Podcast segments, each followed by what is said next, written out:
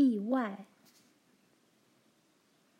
有天晚上吃晚饭时，爸突然问：“罗兰，你愿意到镇上工作吗？”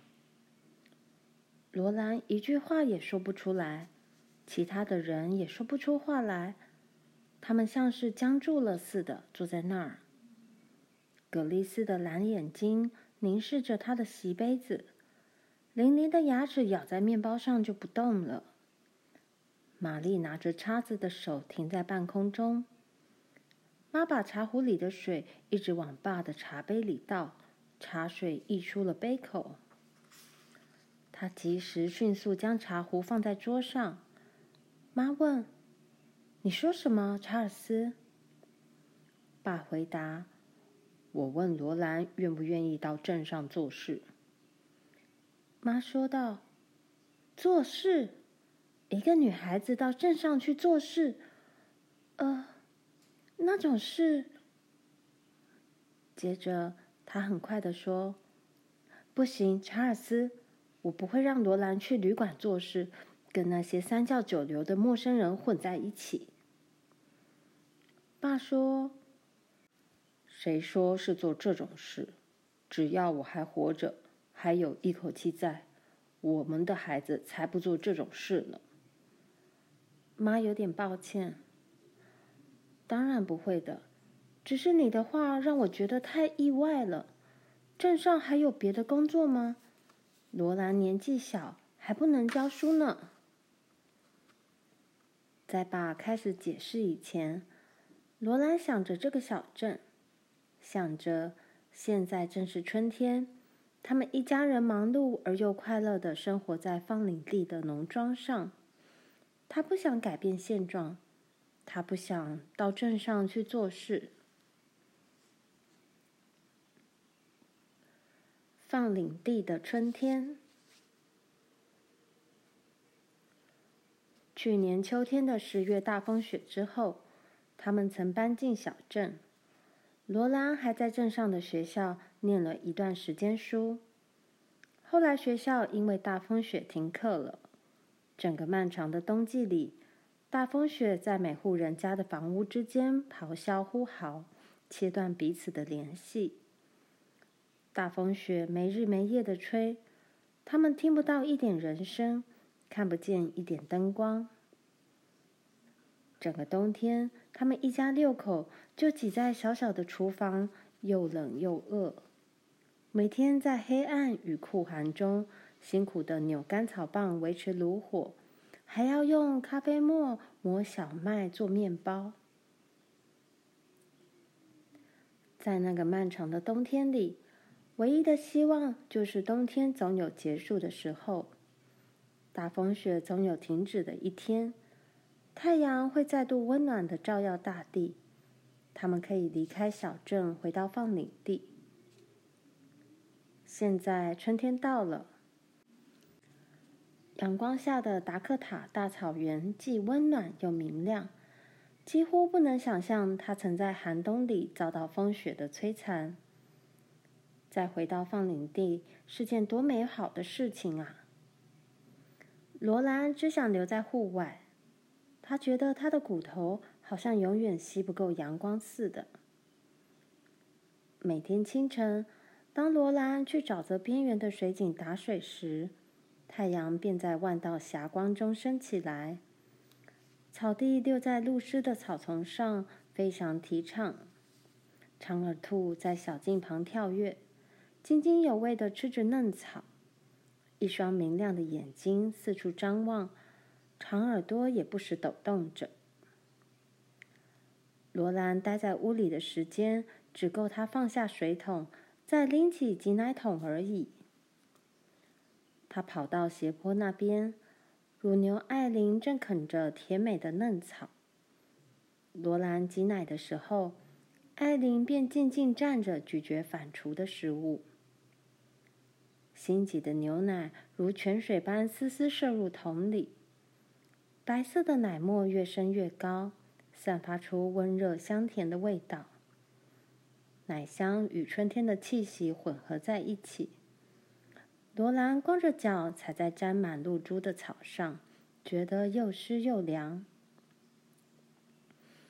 暖和的阳光照着他的脖子，艾琳的肚子贴在他脸颊上，更是温暖。艾琳生的小牛拴在铁桩上，焦急不安地嚎叫着。艾琳以一种抚慰的哞叫声回答他。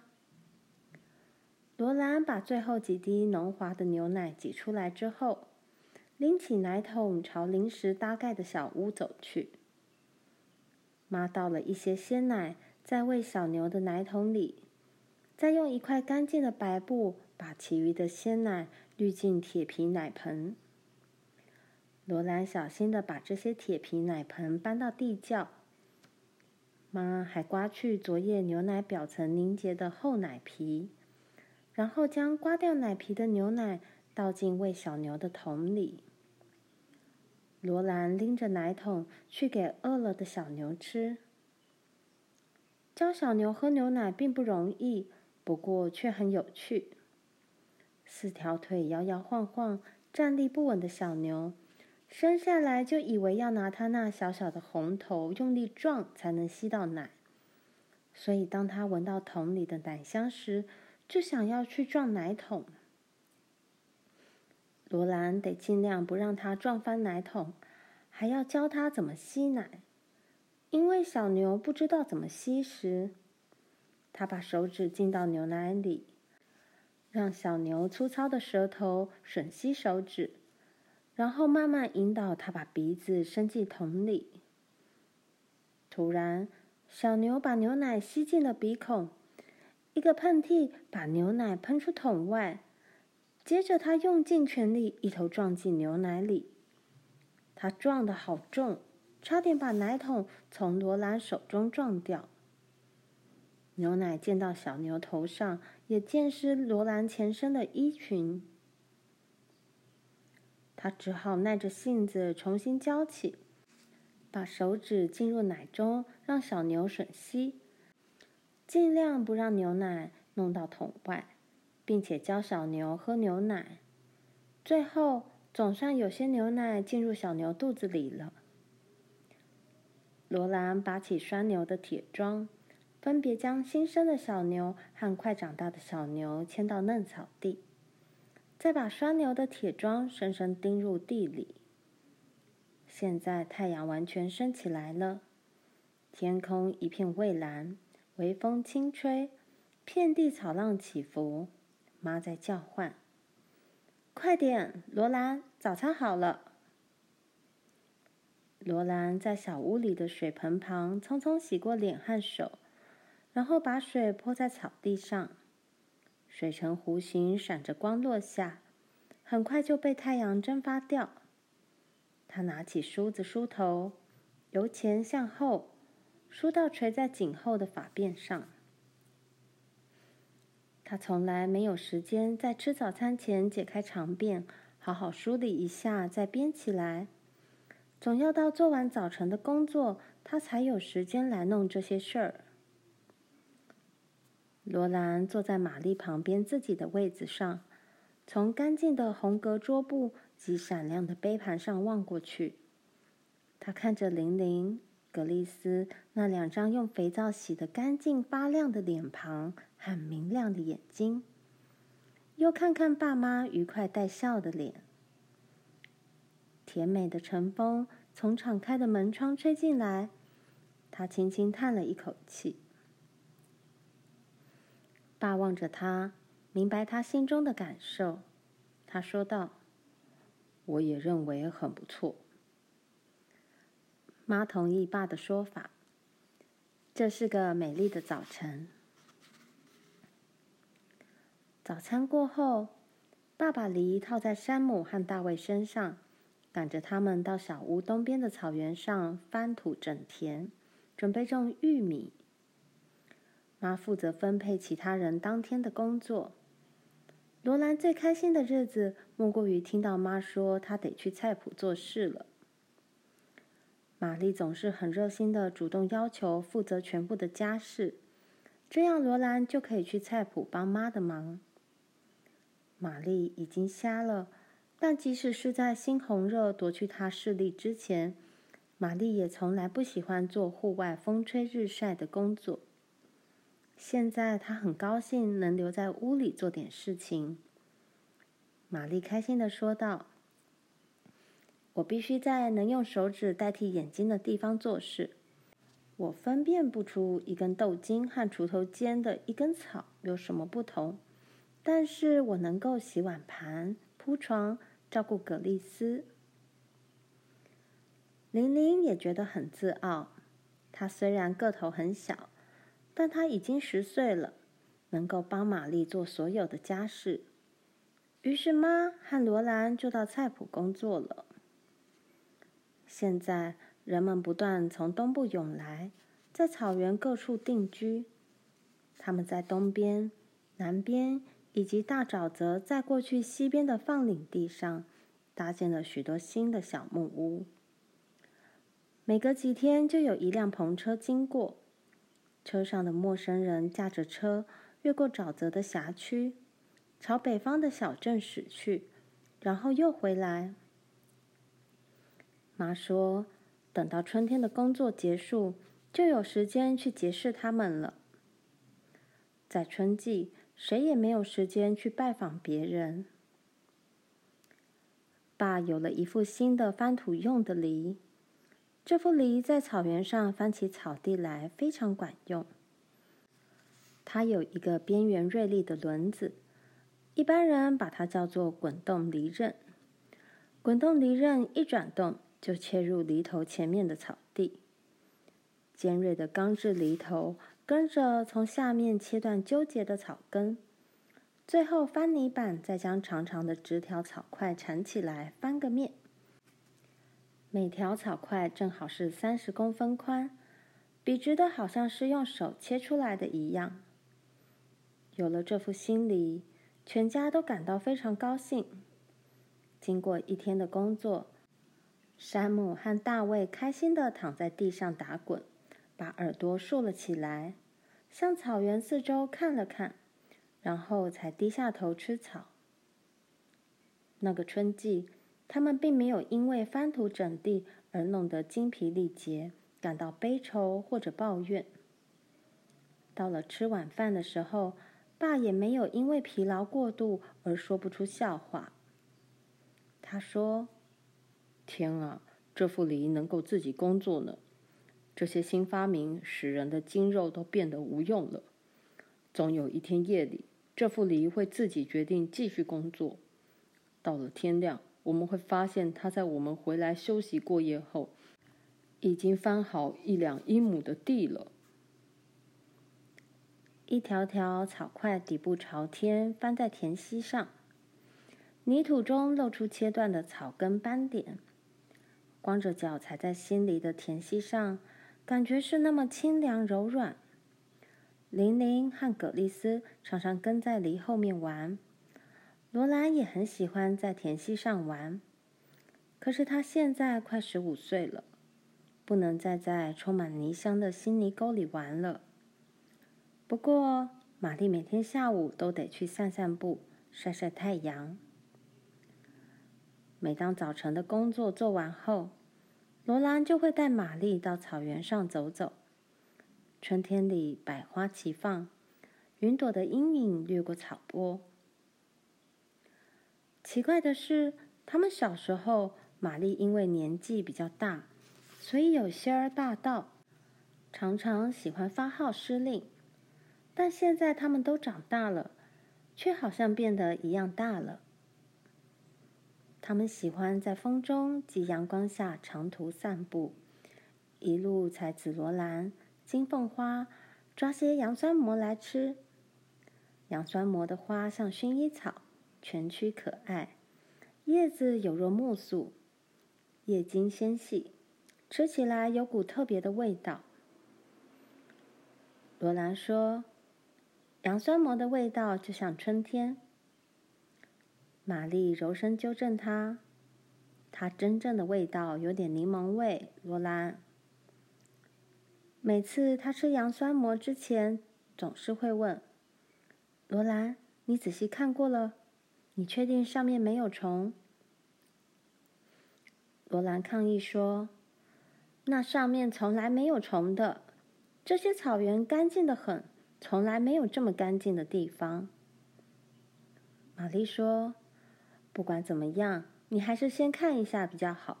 我可不想把整个达卡特区唯一的一只虫吃下去。”他们笑成一团。玛丽现在的心情非常轻松愉快，常常说这种笑话。她遮阳帽里的脸庞是这样的宁静安详，蓝色的眼睛是如此明亮，声音是那么的快乐，好像他并不是在黑暗中散步一样。玛丽一向很乖，有时候乖的让罗兰无法忍受。但他现在却好像不同了。有一次，罗兰问到了这一点。罗兰说：“以前你一直尽力使自己乖乖的，而且你也一直很乖很好。有时候你这个样子，真让我气得想打你耳光。但是你现在毫不费力就已经够乖巧了。”玛丽停住了脚步。“哦，罗兰。”好可怕哦！现在你还想打我耳光吗？罗兰诚心诚意的回答：“不，永远不会了。”真的？你不是因为我眼睛瞎了才对我好吧？罗兰叹了一口气：“才不是呢！真的，绝对不是，玛丽。我几乎都忘记你眼睛瞎了。我……”我只是很高兴你是我的姐姐，我希望能像你一样乖巧，可是我想我永远也做不到。唉，我真不明白你怎么会这么好。玛丽告诉他：“我并不好，不过我确实在设法使自己好。但如果你了解，有时候我心中是多么叛逆，多么坏。如果你能看出我内心里真正的模样。”你就不会希望像我一样了。罗兰反驳他的话：“我看得出你内心是什么样子，它一直显露在外。你一直很有耐性，而且连一点点的坏也没有。”玛丽说：“我知道你为什么想打我耳光了，因为我在装模作样。我并不真的想做好孩子。”只是在那里装模作样，炫耀自己是个多么乖巧的小女孩。我又虚伪又自负，应该被打耳光。罗兰听得目瞪口呆，接着她突然感觉自己一直很清楚这件事。尽管如此，玛丽却不是这种人。她说：“哦，不，你不是这种人，并不真的是这种人。”你很好，玛丽引述圣经上的话：“在怒火中烧、火星冲天之际，我们都是无可救药的邪恶，想做坏事。但是这没有什么关系。”罗兰大叫起来：“什么？”玛丽解释：“我的意思是说，我认为我们不应该对自己想的太多。”想自己乖不乖？罗兰反问他：“可是，我的天哪！如果不想，谁会做乖孩子呢？”玛丽承认：“我不知道。我想我们是没有办法的。我不知道如何正确说出我的想法。不过，想的总不如体会的多。我们只要切实把握住上帝的慈善就是了。”罗兰静静站着，玛丽也一样。因为如果罗兰不挽着她手臂，领着她走，她是不敢走动的。玛丽站在那里，站在风中起伏如浪、绵延数里的绿草花丛中，站在浩瀚无边的蓝天白云下。然而，他却看不见。每个人都知道上帝是慈善的。但在那个时候，罗兰认为，玛丽一定是以某种奇特的方式肯定了这一点。罗兰说：“你很确定，对不对？”玛丽回答：“对，现在我一点疑问也没有了。上帝是我的牧者，我将不致缺乏。他使我躺卧在青草地上，领我到可安歇的水边。我认为这是最美的诗篇。我们停在这里干嘛？我闻不到紫罗兰的香味了。”罗兰说：“我们说着说着。”走过了水牛塘，待会儿我们会沿着那个方向走回去。他们转过身时，罗兰看见那个低处的凸起地从大沼泽的粗草丛中向上斜斜升高，通往放领地上的小木屋。小木屋看起来最多只有一个鸡笼那么大，半边屋顶斜斜翘起，在野草丛中。几乎看不见那座草泥马厩。再过去一点，艾琳和两头小牛正在那儿吃草。东边刚刚翻过的草地上，爸正在播种玉米。趁着地面还没变得太干，爸尽量利用时间把草地都翻过来。他把去年翻过的地面耙松种燕麦。现在。他肩上挂了一个装玉米种子的袋子，手里拿着锄头，慢慢越过草地。罗兰告诉玛丽：“爸在种玉米，我们从那边走过去。现在这里就是水牛塘。”玛丽说：“我知道。”他们站了一会儿，深深吸着浓如蜜糖的紫罗兰香气。水牛塘圆圆的，有一二公尺深，像只嵌进草原里的碟子。里面密布着紫罗兰，数以万计的茂密花朵把它们的叶子都遮起来了。玛丽蹲在花丛里，嗯，她深深吸着气，手指轻抚过茂密的花瓣，并且深入纤细的花茎下，把它们拔起来。当他们经过田边的草地时，爸也深深吸了一口紫罗兰的浓香味。散步愉快吗，孩子们？他朝他们微笑，但是并没有停下手里的工作。他用锄头将地上的一块泥土锄松，挖了个小洞，把四颗玉米种子放进小洞里，再用锄头挖土盖好小洞。以皮靴踩紧这块地，然后走到前面另一堆泥土上去播种。玲玲急忙跑来，把鼻子埋进紫罗兰里。她在照顾葛丽丝，而葛丽丝只喜欢在爸的田里玩。葛丽丝对蚯蚓最感兴趣。每当爸把锄头挖进泥土里，她就会注意看着有没有挖出蚯蚓。他咯咯笑着，看着细长的蚯蚓缩得又肥又短，很快又钻进泥土里。他说：“就算被切成两半，蚯蚓也会钻进泥土里去。为什么呢，爸？”爸说：“我想，因为他们要钻进地里。”格丽丝问：“为什么？”爸说：“哦。”他们就是要钻进去。他们为什么要呢，爸？爸问他：“你为什么要在泥巴里玩呢？”格丽斯说：“为什么，爸？你扔下去几颗玉米，爸？”爸说：“种子，四颗种子，一、二、三、四。”格丽斯说：“一、二。”四，为什么，爸？他说：“这问题容易回答，一颗给黑鸟，一颗给乌鸦，还有两颗可以发出芽。”菜圃里的蔬菜现在正在生长，在小小一列一列不同的绿色植物中，长出萝卜、莴苣、洋葱。青豆的第一批昼叶已向上伸展。番茄幼苗的细茎竖立起来，花边似的叶子向外展开。妈说：“我一直在注意菜谱，它需要松松土了。”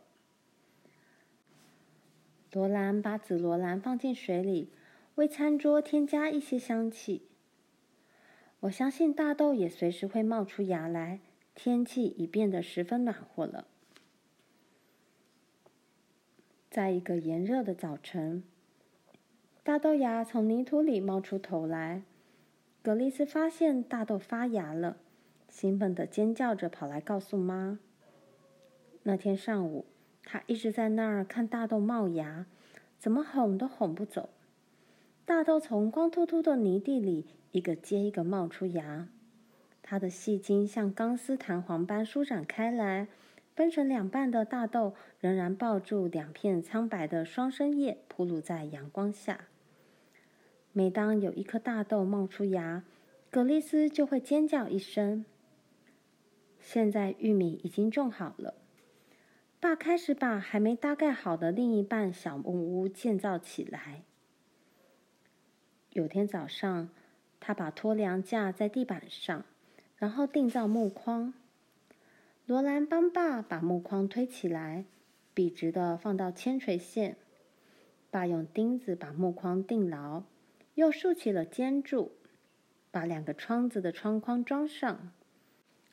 接着，他又安放好船木，把以前没有的另一半斜屋顶做出来。罗兰一直在旁帮忙，玲玲和格丽斯在那里看着。爸爸不小心落到地上的钉子捡起来，甚至连妈也常会偷懒几分钟在一旁看。眼看小木屋变成了一幢房子，真令人兴奋不已。房子建好后，他们有了三间房间。新建的部分有两间小卧房，各有一扇窗子。现在床不必再安放在客厅里了。妈说。这下我们可以一举两得了。我们要同时进行春季大扫除和搬动家具。他们把窗帘和所有的被褥都洗干净，拿出去晒，把新窗子洗得发亮，然后将用旧床单做的新窗帘挂在新窗子上。玛丽用细针法把窗帘的边缘缝得漂漂亮亮的。在新房间里。妈和罗兰用新鲜洁净的木板搭起床架，罗兰和玲玲从干草堆中央抽取最光洁的麦草来填塞被褥套。他们把妈刚熨平、还带着热气的床单和满是草原气息的干净被褥铺在床上。